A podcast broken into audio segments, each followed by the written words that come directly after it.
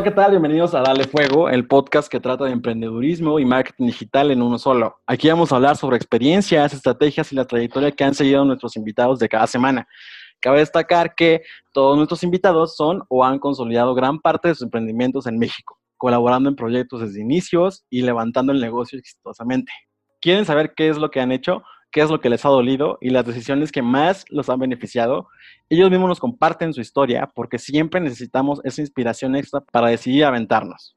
En esta ocasión tenemos un invitado muy tecnológico y técnico que lleva años de trayectoria en el mundo de la programación, diseño y estrategias web. Él es experto en la planeación estratégica web, diseño de user experience, conferencista e instructor con pláticas del Tecnológico de Monterrey ha dado clases en el mismo centro universitario y lo más importante, él es cofundador y coordinador de proyectos web en Remo Diseño e Innovación.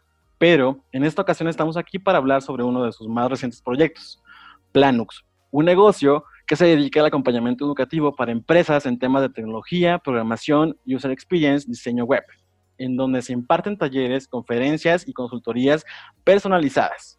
Él es Rosendo, Rosendo Mondragón, y voy a dejar que se presente él mismo.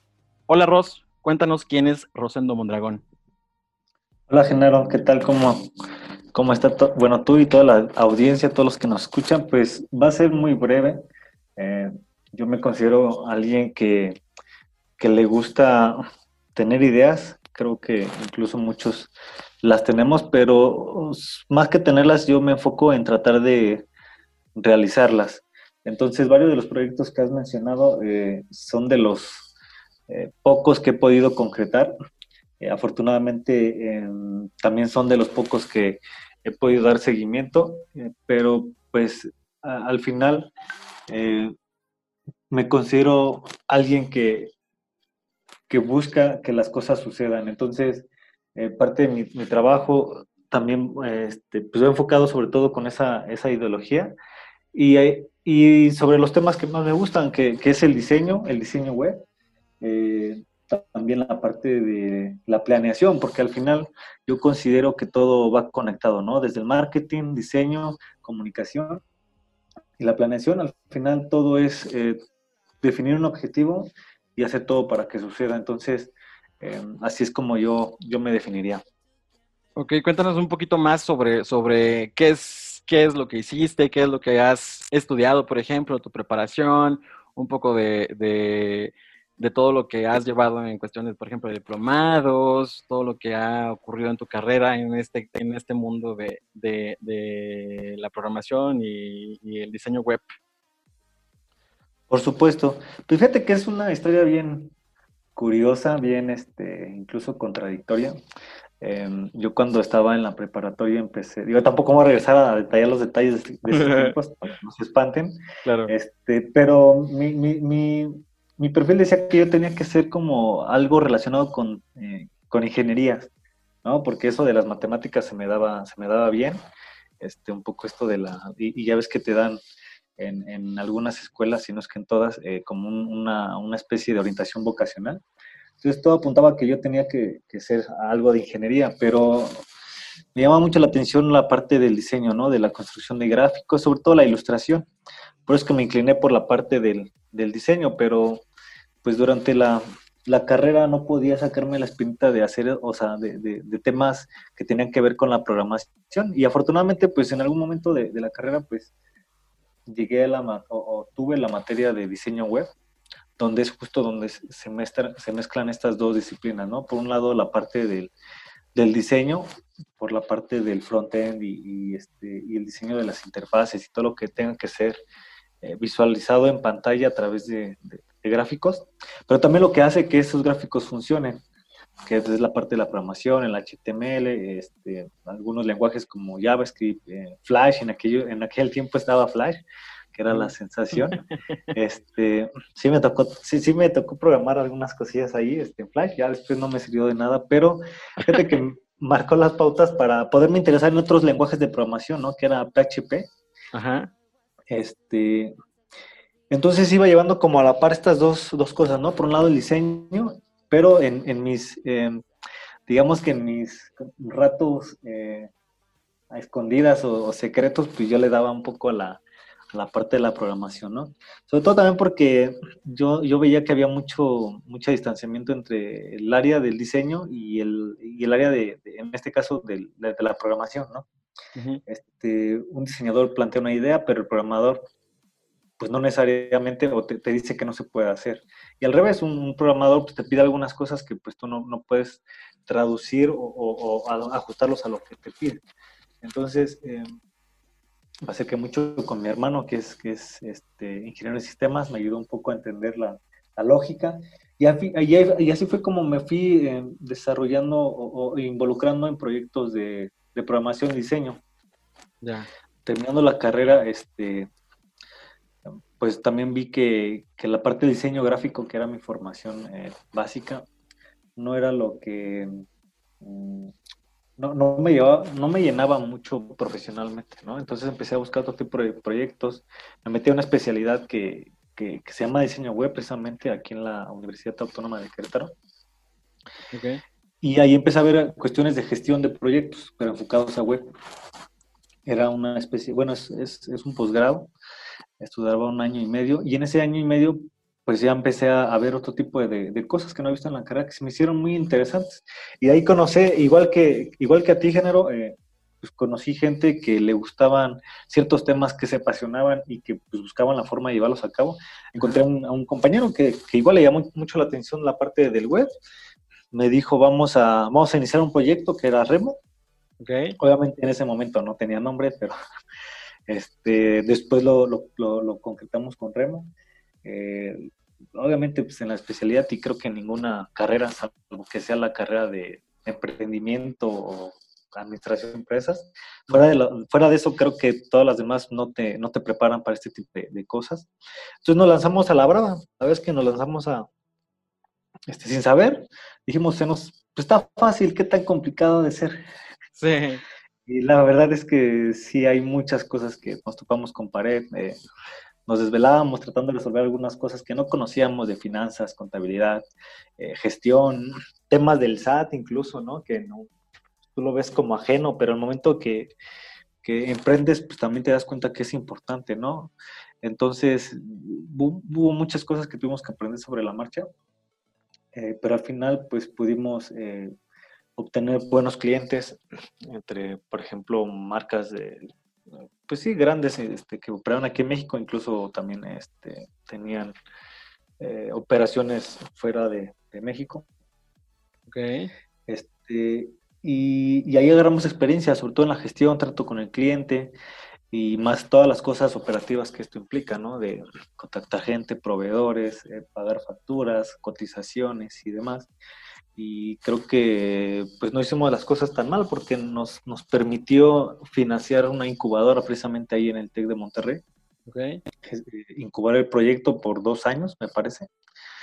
Y pues ahí ya formalizamos todo lo que habíamos venido haciendo mal, ¿no?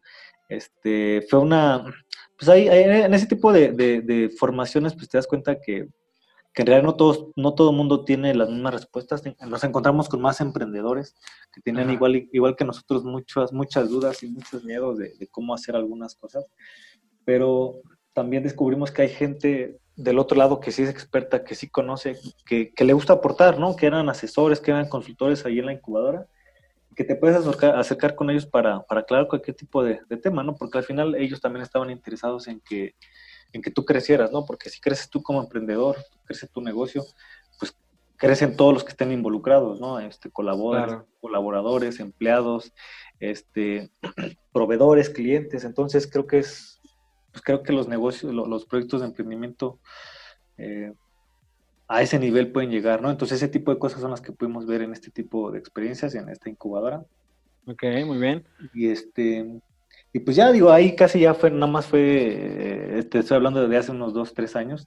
Okay. Posterior, posterior a eso, pues eh, yo decidí em, salirme de, esta, de este proyecto, eh, sobre todo porque quería conocer otro tipo de, de, de, esquemas, ¿no? Porque cuando tú eres el emprendedor, pues tú eres amo y señor del, de lo que pasa, ¿no? Y las responsabilidades que sobre ti, exactamente. Pero pero al final éramos una pyme, éramos, una empresa, una empresa pequeña de 5 o 10 personas que estábamos trabajando. Este, y también el, el, yo tenía esa espinita de ver si lo que tenía yo como experiencia podría servirme para, para aportar en una empresa más grande, ¿sabes?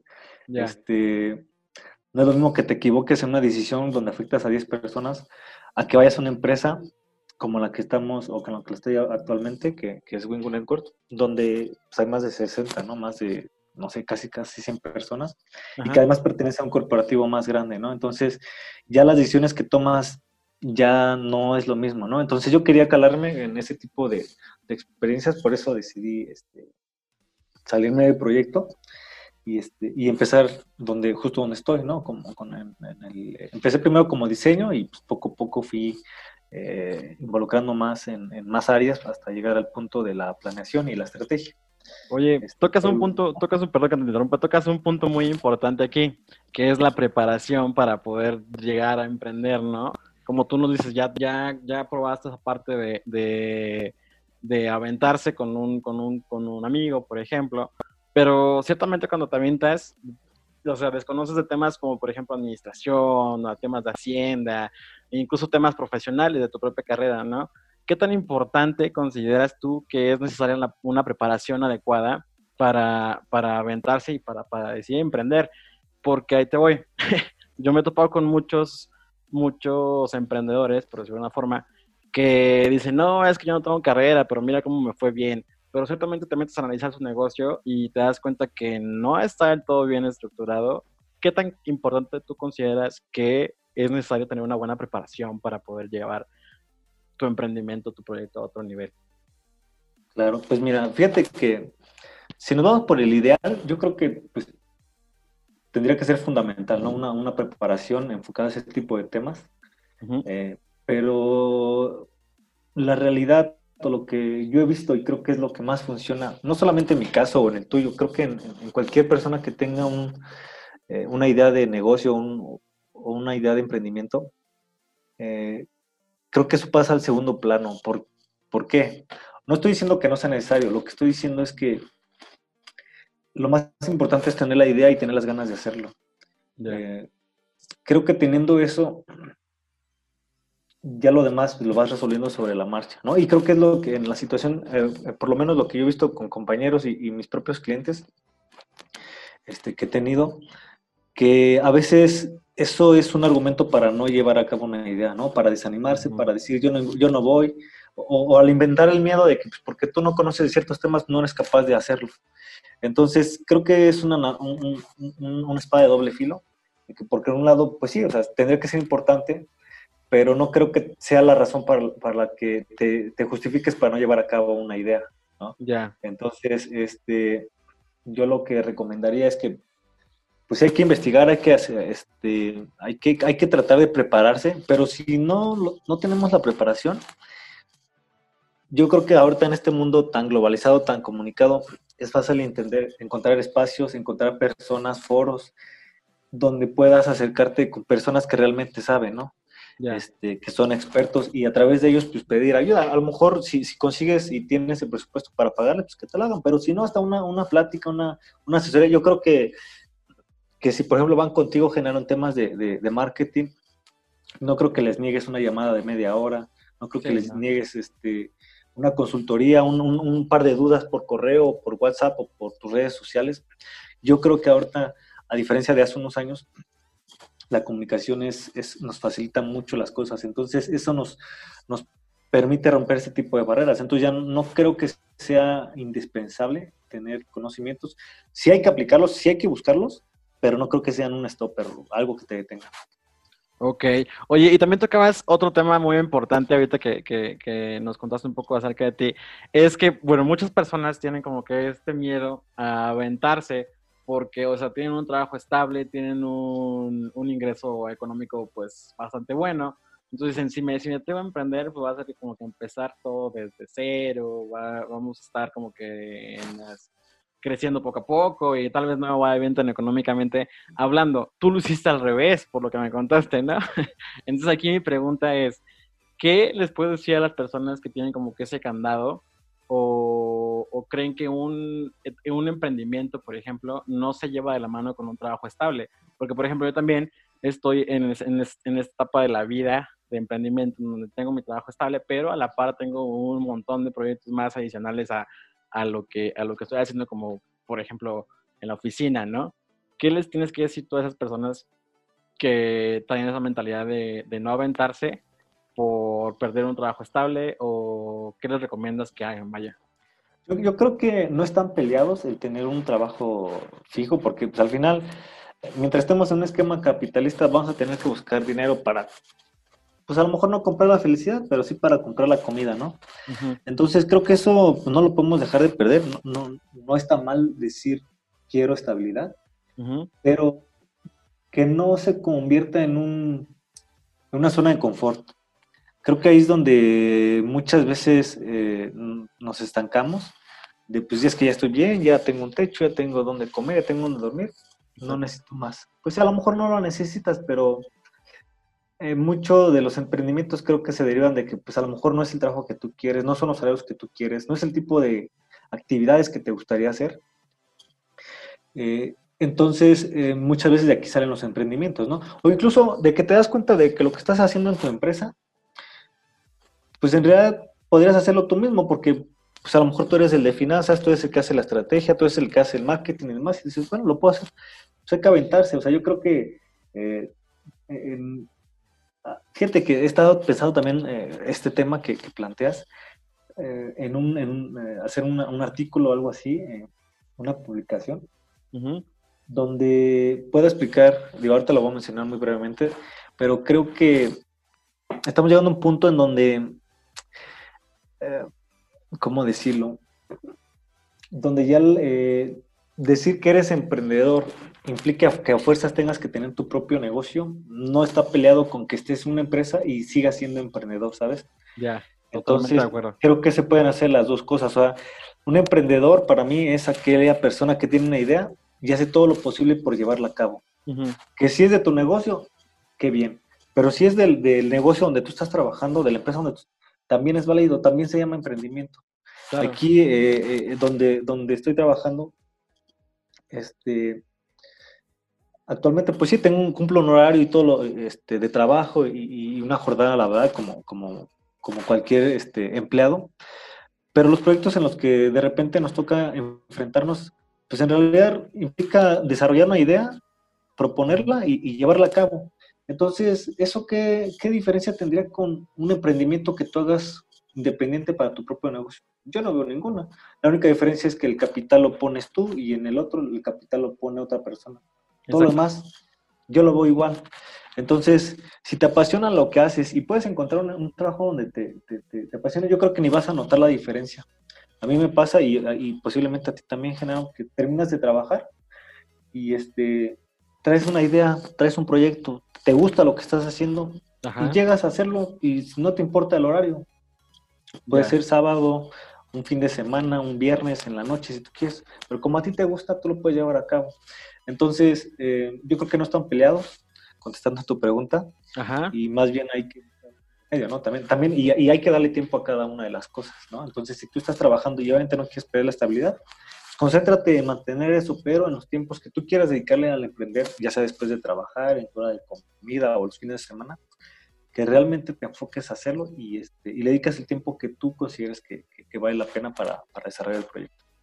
Claro, Claro, de hecho, este, como, como comentario también adicional a, tu comentario, yo creo que es indispensable, por ejemplo, para los que vamos empezando en este mundo del emprendimiento, es como que tener esa estabilidad económica por una parte en lo que desarrollas completamente tu proyecto alterno a lo que estás haciendo.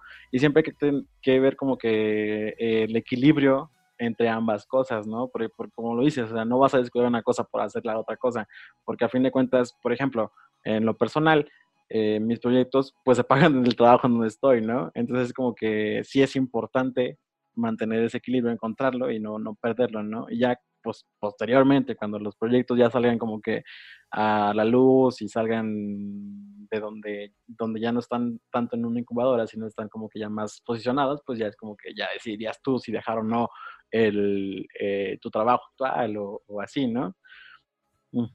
yo pienso, ¿no? Oye, y aquí viene otra pregunta. Sí, exactamente. Y, de hecho, yo volvería a tocar el tema de... Ajá. Este, nada más para aclarar el comentario que, hacías, eh, retomando el punto de que pues, la comunicación ya nos permite en este caso, ¿no? De que si tú no tienes, no tienes el tiempo de hacer todo, pues ya te puedes acercar con gente que te pueda apoyar, ¿no?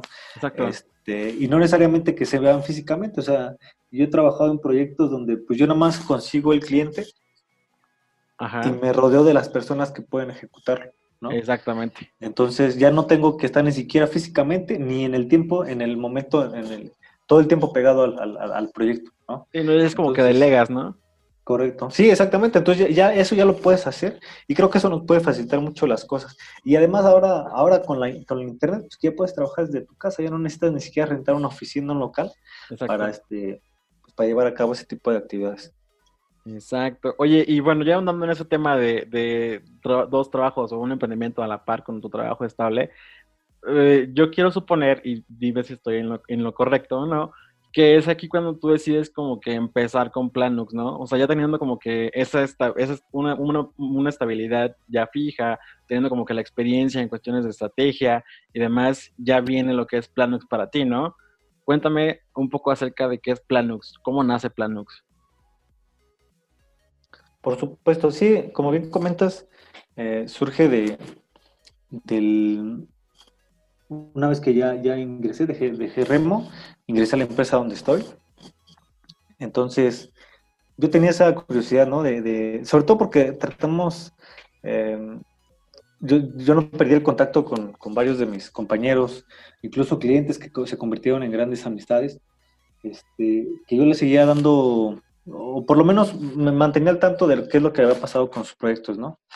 Y en el transcurso también iba, me, iba dando cuenta que, que, el emprendimiento es un tema que, pues, lejos de desaparecer, pues seguía, seguía creciendo, ¿no? Entonces, al final, pues también me terminaban preguntando, ¿no? Eh, Oye, Rosendo, ¿por qué, qué, opinas de este proyecto? ¿Qué opinas de aquello? Tengo esta idea, ¿cómo la ejecutamos? Empecé a ver que había ciertas em, dudas que tenían en común eh, cada, las personas que emprendían, y eran muchas dudas de las que yo me había topado, ¿no? Y que me sigo topando también, no porque ya haya creado uno o dos proyectos, significa que ya lo sepa todo. Este, también eran dudas que incluso me llegaba a cuestionar mientras estaba trabajando. Yo decía, pues pues a lo mejor no tengo las respuestas, pero sí hay algo que pueda aportar o que les pueda facilitar de cómo, cómo resolver eh, el problema que tienen, ¿no? Entonces, em, me llamó mucho la atención en ese tiempo el esquema de los webinars, de las transmisiones en vivo y demás. Este, conseguí eh, unos, unos, espacios en, en, en, en, la, en las universidades para, para, dar un par de pláticas y noté que el interés o que este tipo de preguntas no solamente las tenían unas cuantas personas, sino que las tenían varias. Entonces, pues me hizo reflexionar un poco de, pues, qué estoy haciendo yo para, para poder aportar, ¿no? Porque cuando yo estuve, o, también cuando estoy en problemas de resolver una cuestión de emprendimiento, pues nunca falta algún material, alguien que haya publicado un artículo, un video, algo que yo pueda utilizar y que me haya resolver el problema sin cobrar ningún, ningún solo peso, ¿no? Incluso a quien te cobra, pues le, ves hasta el valor, ¿no? Porque realmente te están resolviendo. Ajá. Ahí es donde yo dije, bueno, pues no tengo el espacio, una de las preguntas que decíamos, no tengo el espacio, no tengo el tiempo, pero sí existen las plataformas que me facilitan estar 24/7, ¿no? Sin estar físicamente en un lugar, que en este caso sería el sitio web, los videos, las publicaciones que haga. Entonces, de ahí sale, o sea, de ahí sale de poder aportar algo este, afortunadamente también esto pues, ha generado también eh, contactos o asesorías más especializadas donde pues ya podemos empezar a hablar de costear el trabajo que, estoy haciendo y demás. Entonces creo que ha sido positivo en ambos sentidos, ¿no? De poder aportar, pero también de, tener un beneficio e incluso desarrollar, eso, eso me permitió desarrollar la idea de pues llevarlo a un nivel más alto, ¿no? De empezar a cobrar por este tipo de servicios. Este, obviamente quien lo necesite, quien requiere algo ya más especializado. Ok. Y de ahí surge, o sea, y, y, ahí es lo que hemos estado haciendo. Ahorita estoy subiendo mucho material, estoy subiendo, este, eh, obviamente no tengo mucho tiempo, pero lo que pueda estar subiendo, que pueda este, generar valor, pero al mismo tiempo, pues ya me da herramientas también para, para mostrar lo que, los conocimientos que tengo y la forma en que puedo ayudar a las organizaciones y empresas.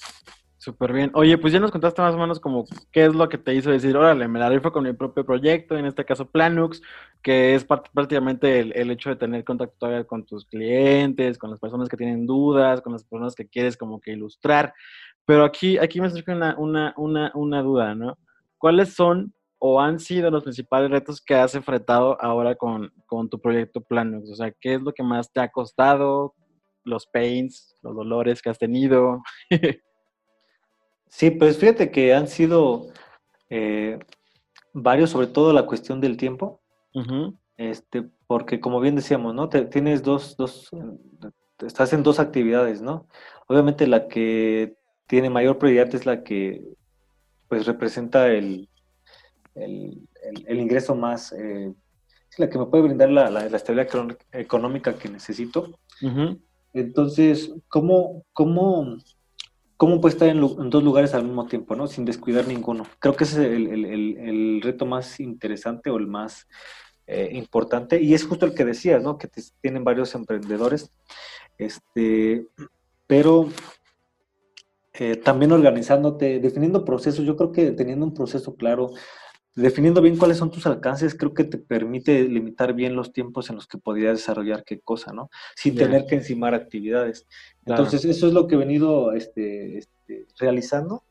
Eh, me ha funcionado porque yo considero que no he bajado el rendimiento donde estoy y también me ha permitido dar seguimiento a los proyectos fuera del horario de trabajo, ¿no? Entonces, este, creo que ese es el, el más importante y otro tiene que ver con la comunicación, con el marketing. ¿Cómo le dices a, ¿cómo le digo yo a mis, a mis clientes y, a, y, a, las personas que necesiten de algo de los que yo les puedo ayudar? De que yo existo, que yo los puedo ayudar. ¿Cómo les dices eso? ¿Cómo les hace llegar ese mensaje? Creo que ese es el, ese es el, el, el, reto más importante. Y aquí es donde me he valido de... Y, y además del costo, ¿eh? porque hay que tener en cuenta que cuando estás emprendiendo, Ajá pues aunque tengas dinero, todos ese dinero que no sabes si lo vas a recuperar o no. Entonces tienes que ser muy cuidadoso. Y si no tienes, o sea, si, si estás batallando con eso, pues entonces lo vas a cuidar más. Ya. Este, aquí es donde pues, hay que ser creativos y empezar a explotar las herramientas que son gratuitas, los, los discursos, los discursos, los recursos, perdón, que, que sean favorables para ese tipo de situaciones y que te puedan tener gran impacto, ¿no? Eh, yo, por ejemplo, busco, y ya llevo un par de webinars o talleres que he hecho en línea, y eso me ha, este, ha, hecho que fortalezca la relación con mis clientes, ¿no? Sin gastar ni un solo peso. En redes sociales, por ejemplo, yo ahorita no estoy, no estoy, no, no estoy dedicando mucho porque mi audiencia no está en redes sociales, ¿no? Más bien está en eventos, es un poco más eh, cara a cara. Ajá. Entonces, pues ya puedo invertir en, ese tipo de, elementos. Si, si voy a un, a, un, a, una comida, a una fiesta, incluso, y conozco a gente nueva, pues cargar mi bonchecito de, o mi paquetito de tarjetas me, puede servir para que, y mi sitio web, a lo mejor no van a ver todo, no todo cabe en, la tarjeta de presentación, pero si ya los mandas al sitio web y les platicas, ya es algo que tú puedes, este, puedes aportar y que no te genera mucho, mucho costo. También eh, este tipo de, espacios como el que tú tienes, eh, lo que estamos haciendo en este momento, pues también es un, punto que, que, puede favorecer, ¿no? Eh, hacer, hacerle ver a la gente pues que realmente conoces, a ofrecerles su ayuda y quien esté interesado en algo más especial, pues a lo mejor ya hasta sale un cliente, ¿no? Claro. Entonces, así es como me la ha venido, eh, este, digamos que aplicando. Y pues todavía estamos en, la etapa de, prueba y error, ¿no? Porque eh, la verdad es que pues, el Planux es un proyecto que apenas lleva un par de años, no, no, no es mucho y también no es que le he dedicado el tiempo completo, ¿no? Sí, y aquí tocaste, tocaste un tema muy importante que es, es, a ver si concordamos. Ciertamente las estrategias de marketing digital son muy buenas y sí sacan como que muchos frutos, pero en ocasiones el, el, el hecho de, de, solamente casarte con la idea de hacer marketing digital no es una buena idea para la, la modalidad del negocio que, que, que, tienes, ¿no? Entonces aquí va una, una, una, es un, ¿cómo se llama? Es una dis, o sea, la gente siempre como que pelea por eso, ¿no? Eh, hay, hay, muchas personas millennials, por ejemplo, nosotros, que decimos, no, métele más ads, ¿no? Pero muchas veces esa no es la estrategia correcta, sino también, por ejemplo, como tú lo dices, sea, salir, hacer product, hacer placement, por ejemplo, en varias ponencias o, o demás cosas que realmente te, te ayudan y benefician a tu emprendimiento. Entonces aquí es donde yo entro y digo siempre, no siempre una estrategia de marketing digital es lo ideal para una, para hacer crecer una empresa, ¿no? Sí, fíjate que ese es un tema bien interesante porque yo también he topado mucho, mucho con ese tipo de, de creencias con mis clientes, con mis compañeros, amigos, donde dicen, pues, ¿cuánto hay que gastar, no? Para tener clientes. Ajá. Eh, yo en, hace cinco años, o saliendo de la carrera, pues mi mentalidad de diseñador, mi visión de diseñador, que no es mala, ¿no? Pero es cierto que es limitada. Yo, le diría a mi cliente, yo te vendo un flyer, yo te diseño un flyer, ¿no? yo te diseño tu página web. Y terminabas vendiéndole el sitio web, pero esa no es la solución. ¿Sabes? Ah, no, no necesariamente a veces lo que tú haces es lo que, o algunos servicios o algunas aplicaciones de diseño o de marketing necesariamente funcionan para todos, ¿no? Entonces, con la experiencia que he adquirido, si alguien me llega con eso, ya no me, yo ya no, yo no le diría al cliente, pues yo te hago tu página, te hago tu flyer, tus tarjetas de prestación. Yo primero le diría, ¿qué es lo que quieres? Exactamente, ¿qué es lo y, y, y, también entender a su audiencia, qué es lo que estás vendiendo, a quién le estás vendiendo, cómo le hablan. Si has vendido, cómo te han comprado, porque si resulta que tus 10 clientes que te han comprado, ninguno te encontró en redes sociales, pues, ¿para qué quieres en redes sociales? ¿no? Exacto. Este, pero si tú me dices, es que sabes que, mira, no me doy abasto en Facebook porque un montón de chat y 10 conversaciones al mismo tiempo y no me doy abasto, ¿cómo lo hacemos? Y todo mi 100% de ventas que hay por redes sociales, pues definitivamente hay algo que se puede hacer ahí, ¿no? Entonces, ya hay que, creo que ya este, estamos en un punto en el que pues, habría que analizar eh, la situación de cada negocio, de cada emprendimiento, para poder determinar cuáles son las mejores estrategias. Entonces, y no necesariamente porque seas eh, no digital o seas completamente digital, significa que rechaces los medios impresos, ¿no? O al revés. Yo creo que incluso hasta se pueden, se pueden se complementan. Ajá, se complementan. Sí, hace poco, fíjate que ayer tuvimos, tuvimos un caso donde este, una, un, gerente, un director, este, decía que no tenía unas tarjetas de presentación, ¿no? Se le habían olvidado sus tarjetas de presentación impresas. Entonces, este, me dicen, pues, ¿cómo lo hacemos, no? ¿Cómo resolvemos esa situación? Porque, pues, está en un, evento de networking, me, me, imagino. Ah, ya, ya, ya ubiqué. las tarjetas de presentación. Yo decía, pues ¿cómo lo resolvemos? Porque pues tampoco tenemos un mensaje de, no, no hay tiempo para ir a imprimir las tarjetas, llevarlas, entregárselas, pues ya se acabó el evento en lo que pasa todo eso, ¿no? Ajá. Entonces, pues lo más fácil, bueno, lo que se nos ocurrió en ese momento, pues hacemos un, una imagen de QR, Ajá. Un, un bill PNG, ¿no? Un JPG, un archivito ahí, se lo mandas por correo y mira, abre la imagen y cada vez que te pidan tu tarjeta de presentación, la, muéstrales la imagen, diles que abran su cámara y que enfoquen tu, teléfono y con eso ya tienen sus datos. Ya, súper bien, ¿eh? Entonces, este, en el código QR ya venía el correo, ya venía la dirección, y venían todos los datos que venían en la tarjeta de presentación sin, gastar ni un solo medio impreso. Pero surge del, mismo principio, ¿sabes? ¿No? De la tarjeta, de la idea de la tarjeta de presentación, pero ahora digitalizada, ¿no? y, adaptando las nuevas, las nuevas este, tecnologías. Entonces, yo creo que no están peleadas, hay que, hay que ver, pero sí definitivamente cada, cada negocio es... Es diferente. Es diferente, exactamente. Exacto. Oye, y bueno, ya, ya entrando un poco más en temas de, de marketing, precisamente marketing digital y marketing tradicional, ¿cómo relacionas el marketing con Planox? ¿Te ha ayudado alguna de las formas nuevas de hacer marketing digital, por ejemplo, en tiendas de social media, inbound marketing, placement o ponencias, por ejemplo, que ya es un poco más de, lo que hacías con el Tecnológico Monterrey, este, para hacer crecer a Planux? O sea, ¿cómo, ¿cómo esto te ha ayudado a ti a hacer lo que ¿Te ha ayudado? Pues fíjate que eh, cuando inicié Planux yo también decía, bueno, pues voy a necesitar publicidad, ¿no? Ajá. Este, y concretamente de Google Ads, ¿no? Ajá. Sí, o sea, para aparecer en los buscadores de, Google, ¿no? En los primeros lugares de Google. Este, incluso inicié una campaña y demás. Ok. Pero no me trajo los resultados que, yo, que yo esperaba, ¿no? Pero era por lo que ya comentábamos, ¿no? La creencia que, pues, una solución o un tipo de plataforma por estar de moda es lo que mejor funciona, ¿no? Entonces, eh, cambié un poco la estrategia, ¿no? Me enfoqué más en, buscar talleres, en, buscar este tipo de, espacios, entrevistas o conferencias, y creo que me ha funcionado mejor, ¿no? Sin estar, gasto menos, invierto más de tiempo porque pues, hay que preparar presentaciones, hay que preparar guiones, hay que preparar eh, las clases y demás, pero creo que eh, trae otro tipo de resultados. Y, y, al final sigue siendo una forma de marketing, ¿no? O sea, no, no es explícitamente inviertes dinero y generas más dinero, pero sí implica un tipo de inversión y hay, no necesariamente económica, pero sí hay un tipo de retribución. Entonces, este, yo creo que eso es lo que me, ha estado funcionando.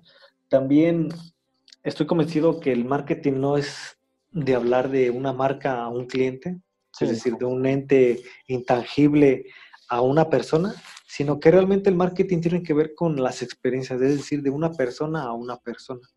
Entonces, yo lo que he hecho, mm, me acerco con, los mismos compañeros, o sea, puedo detectar, o sea, mis, clientes, veo que ya les, no sé si ya los atendí hace un año, veo cómo está su, proyecto actualmente y ya puedo detectar qué, neces qué necesidades tienen de comunicación o de marketing, ¿no? Sí, y es, y es que va relacionado, ¿no? Entonces ya, ya es más fácil para mí entablar o sea, que, que, yo me hable y le diga una, le dedique una llamada de, hola, ¿qué tal? Por poner un ejemplo, Genaro, ¿qué tal, Genaro? ¿Cómo estás? ¿Cuánto tiempo ha pasado? Fíjate que estoy viendo eh, tu negocio, veo que te está yendo bien o que te estás batallando en este, en este, en este, en este tema. Pues fíjate que me dedico a esto. Pues. Entonces ya una llamada eh, que escuche tu cliente, pero saber que, que, es una persona que está recibiendo, creo que tiene más impacto en algunos casos, por ejemplo el mío, y ha fomentado a poder recuperar ese tipo de relaciones, ¿no? Ya, claro que sí.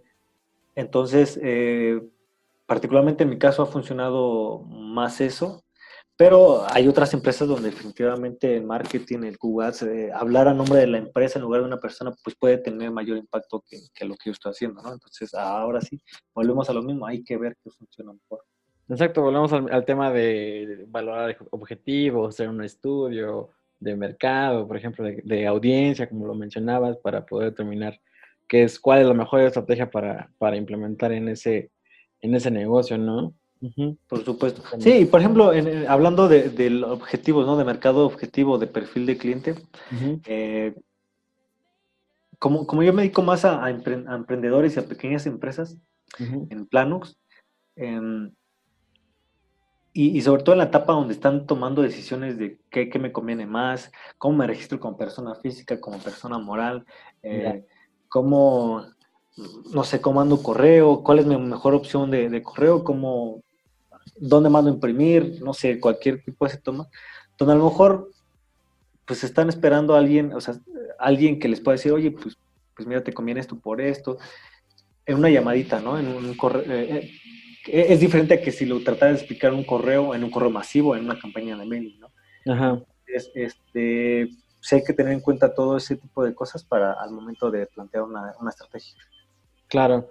Oye, y ya antes, antes de cerrar esta gran charla que nos estamos teniendo, me, me gustaría desmenuzar un artículo que yo publiqué hace unos días, eh, donde yo platico cinco cosas que, es, que me han servido a mí como emprendedor, ¿no? Bueno, quisiera que me dieras tu punto de vista, este, para ver si hay concordancia o, quieras agregar algo más, ¿no? Por ejemplo, el primer punto es quitarnos el candado del tiempo. A lo que voy con quitarnos el candado del tiempo es quitarnos completamente el hecho de ya estoy muy viejo para emprender, estoy muy joven para emprender, o sea, quitarnos como que esa mentalidad. Tenemos, por ejemplo, un Steve Jobs que empezó a, eh, ya un poco más grande, o por ejemplo un Bill Gates que empezó muy joven, o por ejemplo, un Carlos Slim que empezó desde niñito, ¿no? O sea, ¿tú, tú crees ciertamente que eh, si el tiempo en cuestiones de edad para aventarse a emprender es relativo? O sea, ¿es importante? Yo creo que, yo creo que no. Yo creo que igual que la juventud, ¿no? Yo siempre que me dicen señor algo así, pues yo me siento joven, yo todavía estoy chavo. Ajá. Este, pues que es, como tú te veas, ¿no? Y es la pasión que tú te Yo, yo creo que si algo te apasiona, un tema te apasiona, una idea te apasiona, pues te va a valer. Te va a valer un cacahuate si lo haces en la noche, este, en la mañana o en la tarde, o si lo haces ya cansado, si lo haces ya comido, si lo haces eh, joven, pequeño, si eres niño, si eres niña, todo eso no importa. O sea, al final las ideas no tienen género, no tienen tiempo. Y y yo creo que pues lo importante es tener la pasión y las ganas de hacerlo, no importa la edad o el tiempo ni el momento. Exacto. Muy bien, concuerdo completamente contigo. Y el segundo punto aquí es, una vez que ya empezaste, que ya te dijiste, dijiste ok, voy a emprender un negocio, voy a aventarme, es priorizarlas todas, priorizar todas las ideas. A lo que voy es, por ejemplo, siempre sabemos que se nos vienen mil ideas de negocios en nuestra cabeza, ¿no? Todas las noches, por ejemplo. Y, y, aquí los puntos que yo toco es, por ejemplo, hay que priorizarla de forma de que te preguntes a ti mismo, ¿cuánto inviertes en calidad, tiempo, dinero y esfuerzo? ¿Cuántas personas están involucradas? ¿Puedes pagarles? ¿Cuál es tu inversión inicial? ¿Lo puedes lograr? Y ya teniendo eso, como que priorizas, ¿no? ¿Cuál es tu idea más, más viable para poder empezar un nuevo negocio. ¿Qué tanto consideras que sea cierto este punto? Mm, yo creo que es, interesante porque yo no puedo hablar por mí, ¿no? Ajá, dale, dale, sí, dale. Yo, igual que tú, he tenido un montón de ideas. Ajá. Este, de 10 nada más puedo concretar una o dos nada más. Hay veces ni las concreto. Ahí tengo dos o tres proyectos parados. Eh, creo que sí hay que tenerlas, hay que intentar hacerlas, pero eh, porque también pues, creo que nada más tener la idea no basta, creo que hay que, hay que, hay que hacer algo para que ocurra. Ajá, claro. Eh, pero también es cierto lo que dices, hay que, hay que priorizar, no puedes dedicarle tiempo a todo. Pues imagínate, estás trabajando una jornada de ocho horas, nueve de traslados, digo, una hora más de traslados ya son nueve. Ajá. Este, y no sé cuántas horas descansas al día, ocho, ya te quedan siete, seis horas. No te da tiempo. Menos, no, no te da tiempo, no, no, te, no te vas a abarcar. Y si tienes una vida familiar, eh, si tienes novia, si tienes pareja, si tienes eh, hijos, lo que sea, menos, ¿no? Entonces, creo que sí hay, se vale tener las ideas, hay que empezarlas porque creo que el momento en que las estás iniciando, te vas a dar cuenta si es buena o no. Porque a veces, no, no, no, a ver, un momento, a ver, no consideré esto, o, mi mente parecía más fácil que aquello.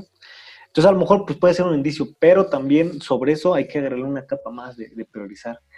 Este, y tener en cuenta de que pues, a lo mejor a veces no, no, las vas a, no las vas a concretar por el tiempo o porque a la mitad del camino te diste cuenta que no era viable. Pero es mejor darte cuenta mientras lo estás haciendo que al final decidas hacerlo todo, hagas una inversión, renuncies de tu trabajo y te des cuenta de que no era lo que esperabas o que no es, pues que, que nada más sonaba, sonaba bien la idea en tu cabeza hace dos años cuando estabas bien borracho, ¿no? Entonces, este, creo que sí hay que priorizar, hay que irlas desarrollando poco a poco y darle tiempo para, para que este, vayan creciendo. ¿Y sabes qué es lo que me ha pasado mucho? Que cuando tienes una idea, no necesariamente significa que la puedas desarrollar en ese momento, ¿no? Eh, Planux lo, lo, estaba, lo estuve pensando desde hace como cuatro y hace como dos o tres que lo inicié. Me tardé un año en empezarlo.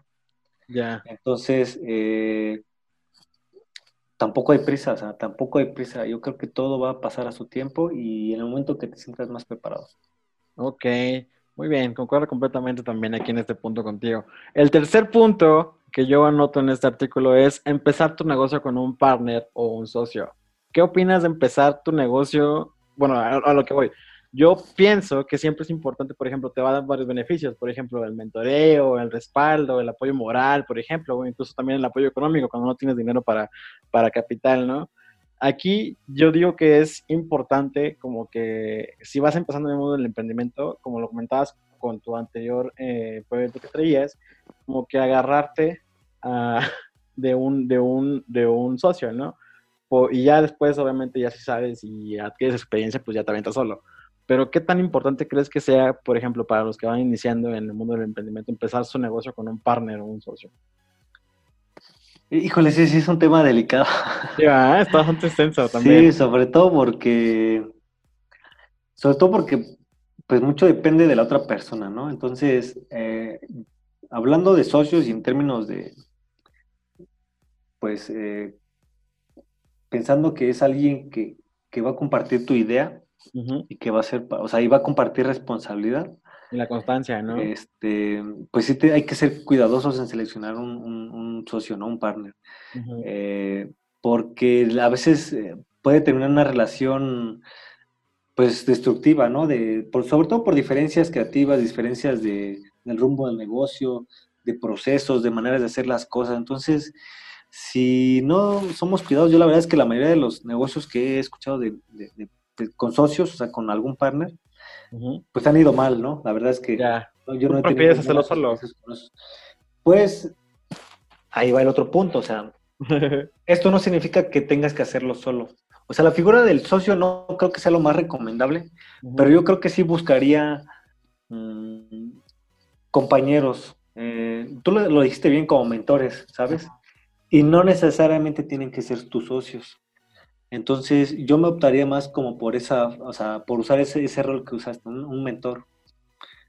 Que no, no, no corresponda, no, no, no comparte responsabilidades contigo como emprendedor. Ajá. Porque el día que quede mal, o, si no está tan apasionado como tú lo estás, entonces tú vas a terminar haciendo más. Claro. Y entonces la responsabilidad, el dinero, los ingresos y todo lo demás, los beneficios, pues, pues, a quién queda, ¿no? Si quedaron 50, 50, si quedaron 30, 40, 60, no sé, el porcentaje que se defina, ¿no? Pero si tú estás hablando de un partner, si estás hablando de alguien, pues más bien es pensar a alguien que, que no, no tiene responsabilidad contigo, pero que sí te puede apoyar con algún, con lo que tú dices, un apoyo moral, con, eh, con un consejo, con una asesoría, este, y, volvemos al tema que decíamos, que, decía hace rato, ¿no? Ya con, el mundo tan comunicado, creo que es más fácil, eh, si no lo tienes aquí a la mano, a un lado, a cinco cuadras en tu mismo, en tu misma ciudad, ya puedes encontrar ese tipo de personas a través de internet, ¿no? En una conferencia que tú veas, una conferencia, yo ahorita, eh, una de las cosas que también me gusta hacer es, ver pláticas o, conferencias de otros, de otras personas que están en otros países, en otros idiomas, incluso en otros tipos de negocios pero lo que te puede, lo que dicen te puede ayudar a motivar, ¿no? A darte cuenta que no estás solo, que tú no eres el único que, pasa por cierto tipo de problemas. Entonces yo creo que es más sano eso, eh, y si puedes tener contacto con estas personas mejor. Ahorita también hay muchos espacios aquí en México, por ejemplo, la, la, la Semana del Emprendedor, que es un evento masivo de, conferencias, de eventos, de eh, un, foro donde se juntan un montón de emprendedores yo creo que ese tipo de cosas son las que hay que aprovechar. Y ahí sí, no necesariamente tienes un socio, pero sí tienes el apoyo que a veces te, hace falta para, emprender, para no sentirte solo. Ya, muy bien, me parece, me parece muy bastante buena tu, opinión ante este punto. no, pero si quieren tener socios, ténganlos, ¿eh? No, sí, yo, yo, Viva la experiencia. sí, yo lo que recomiendo es, si vas empezando, pues aviéntate con un socio, ¿no? Pero ya después agarras experiencia también solo. Pero, pero sí, completamente de acuerdo con tu punto. También es otro, otro, otro panorama muy, muy válido. Sí, y yo creo que sabes que, puede ser interesante eh, buscar que, si vas a buscar un socio, que no sea, que no haga lo mismo que tú, que no, que no conozca lo mismo que tú sabes hacer. Exacto. Que sea algo completamente diferente. ¿Por qué? Porque ahí sí hay algo que se puedan. Porque si tú diseñas y tu socio diseña, pues entonces, ¿cómo se repartes? ¿Cómo evalúas el, la creatividad? ¿Cómo evalúas eh, los tiempos de entrega? ¿Sabes? Pero ¿qué pasa si te buscas a un contador y tú diseñador? O al revés, tú eres el contador y el otro es el diseñador, o el, el, de marketing o el de administración. Ya. Creo que ahí, ahí, sí los dos pueden aportar en cosas que el otro no podría y ahí sí, se vuelve interesante. Bastante.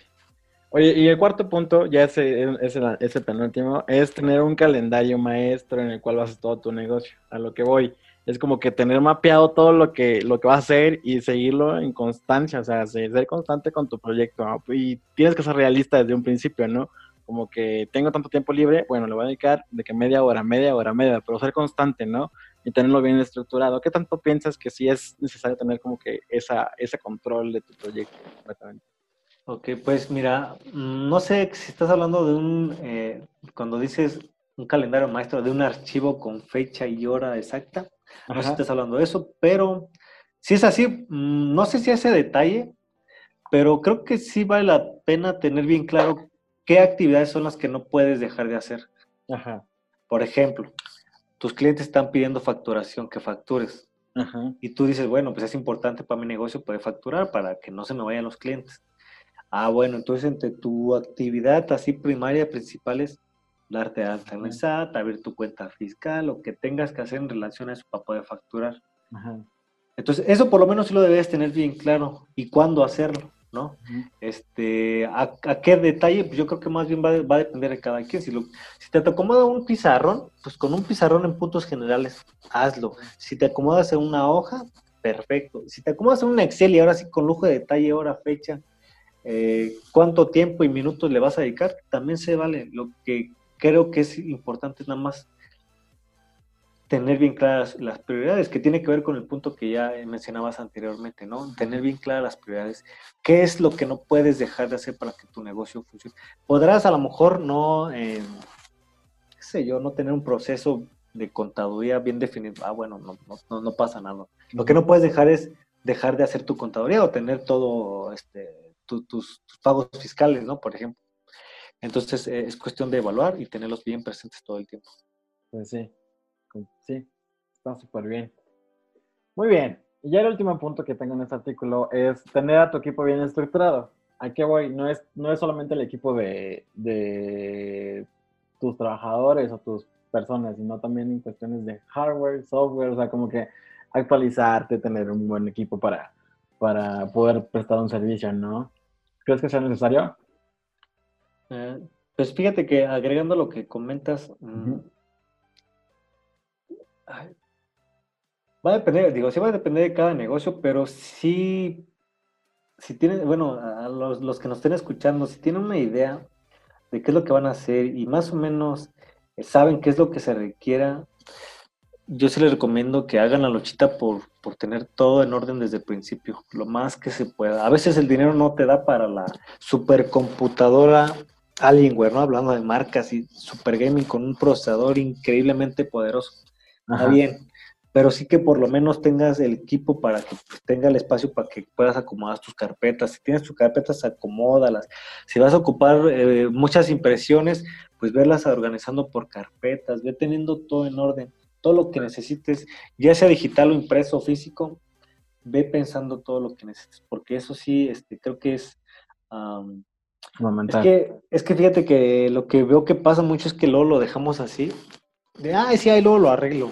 Ajá. Ah, sí, y ese luego, ese luego lo arreglo se convierte en dos, tres años.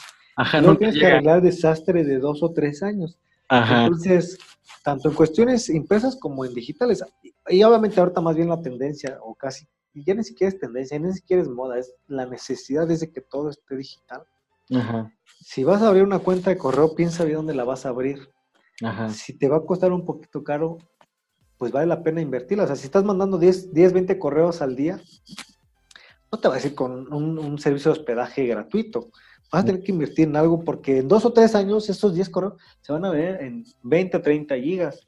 Y aviéntate a organizar todo eso, en, organizar los archivos, en nombrarlos bien, entonces este, creo que sí es importante. Entonces, em, yo creo que no hay que minimizar y hay que empezar a hacer, obviamente en la medida de lo posible, lo, más que se pueda, pero sí tratar de llevar un, control y pensar qué pasaría si yo crezco de un día para otro 10 veces lo que, 5 veces lo que, lo que, el tamaño que tiene mi negocio ahorita. Y preparar para ese crecimiento, porque si no, créeme que es una pesadilla. es una pesadilla. No sé si, si, por ahí, por ahí va el tema que, a lo que te referías, Genaro. Sí. Sí, va, va, va por esa, por esa parte también. Muy bien, mi Ross. Este, fíjate que ya estamos llegando al, punto final de este, de este capítulo, que ya nos alargamos una hora, gracias a Dios. este, el último punto es, danos algunos tips para los emprendedores que estamos en este camino, a punto de decidir arriesgarnos, aventarnos. ¿Qué es lo que Ross nos puede decir? Yo lo que creo que es que sí es interesante la, pregunta, ¿no? Es, es poderosa. Pero lo único que yo creo que, um, y que no parezca algo trillado, algo ya muy manoseado, ¿no? En el lenguaje. Pero si tienes una idea, si, si todos tenemos una idea, este, hay que hacerla, porque muchas veces no estamos pensando es que, ah, es que esa idea está bien chida, tengo la idea del año, tengo este, la idea que va a revolucionar la humanidad. Pero esa idea no va a valer nada si no se hace nada. Entonces, cuando a alguien más se le ocurra, y ahí andamos, es que mira, si yo hubiera hecho aquello, si yo pues sí, o sea, pero nada nos detiene para hacerlo. Miedo, todo el mundo tenemos miedo. Todo el mundo, digo, voy a decir una, ahí, tú, ahí, les, ahí les censuras en la edición, pero todos nos cagamos de miedo cuando tenemos, cuando tenemos una idea y que no sabemos cómo llevarlo a cabo. Es natural, es la naturaleza, hombre, tener miedo a la incertidumbre. El problema es que eso nos detiene. Entonces, creo que hay que, no estoy diciendo que sea fácil, ¿no? Pero sí hay que, creo que hay mecanismos eh, para poder encontrar la mejor forma de, a pesar del miedo, hacer las cosas. Ya. Y el momento que hagas la primera actividad de esa idea, todo lo demás va a ser más fácil. El gran problema es empezar con esa primera actividad. ¿Cuál puede ser esa primera actividad, ese primer paso? Hacer una llamada, buscar un artículo, comprar un dominio, comprar un hosting, contactar a un cliente, ofrecerle tu servicio, no sé, eso que defines como primero, piérdele el miedo. No lo pierdas, es más, quieres, ahí llévatelo. Nada más busca la forma de, a pesar del miedo, hacerlo. Creo que ese sería el, principal consejo que yo, te daría. O les daría a quien sea, ¿no? Y, y, que yo me daría a mí mismo, porque te repito, ¿no? Todos estamos en algún momento este, emprendiendo algún tipo de proyecto, ¿no? Ajá. Sí, justamente lo que le comentaba hace unos días una amiga, por ejemplo, este, ella me decía, es que tengo miedo porque pues, a lo mejor ya estoy muy vieja para, para emprender o para hacerlo, ¿no? Lo que yo le dije siempre, y lo que yo digo siempre es, ya estás ahí, ya estás ahí, ya el, por ejemplo, como dicen los profes, el no ya lo tienes, este, solamente es cuestión de aventarse, y una vez que ya te avientes, es como que seguir en la constancia, o sea, no, no, no dejarlo caer, ¿no? Porque si lo dejas caer, pues ya, o sea, si con una vez que digas tú, eh, mejor mañana le doy, ¿no? ya es como que ya pierdes el interés tú propio, ¿no? Entonces, que truenen lo que tengan que tronar, ¿no? Sí, exactamente. Es que, ¿sabes qué? Luego ese miedo se, se, va haciendo más grande porque entre más dejas pasando el tiempo, más tienes esa, ese miedo en, contigo, ¿sabes? Entonces, de tener cinco minutos de miedo a tener cinco días, cinco meses o cinco años de miedo, ¿cuál prefieres? ¿No? Creo que también sería una forma de, de abordarlo. Sí. Pues, cinco minutos, o sea, pasado los cinco minutos y ya hiciste y te salió mal, se te acabó el miedo porque ya lo hiciste, ya lo vas a hacer. Entonces, pero no creas, o sea, creo que sí es algo muy, muy difícil.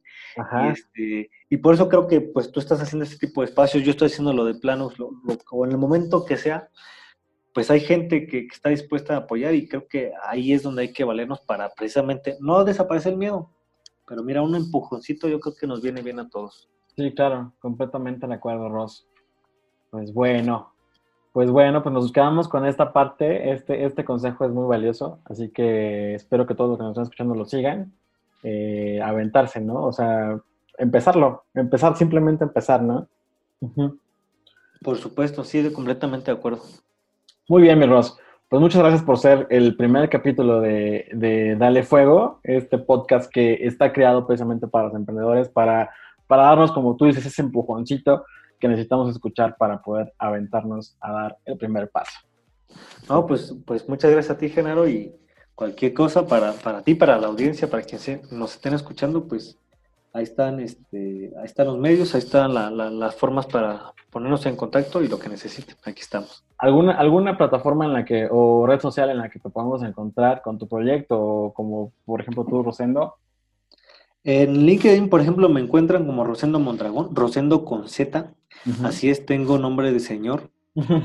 Rosendo con Mondragón, me encuentran en LinkedIn. En Facebook sí tengo un perfil, pero casi no me encuentran, y si no, en Planux, así como es, como es, como se escucha, que es plan ux junto en minúsculas punto com punto mx. Y ahí este, voy a estar subiendo material y pues, lo que necesiten. Pues bueno, muchas gracias, Ros. Y pues bueno, esto ha sido todo por hoy. Esperemos que les haya servido, haya ayudado un poco a, dar ese primer paso. Bueno, Ros, pues muchas gracias. Sale, pues cuídate, bye.